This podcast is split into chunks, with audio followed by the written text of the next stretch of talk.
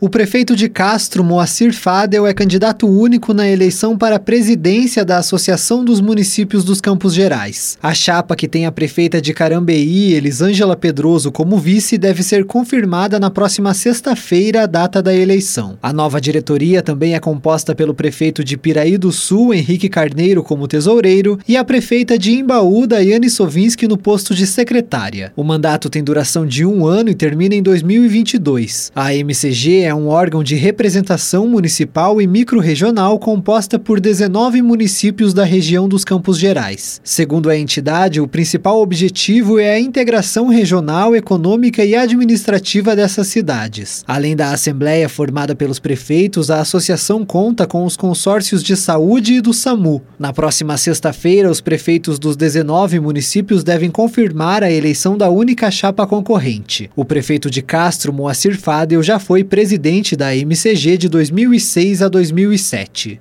Tailan Jaros, repórter CBN.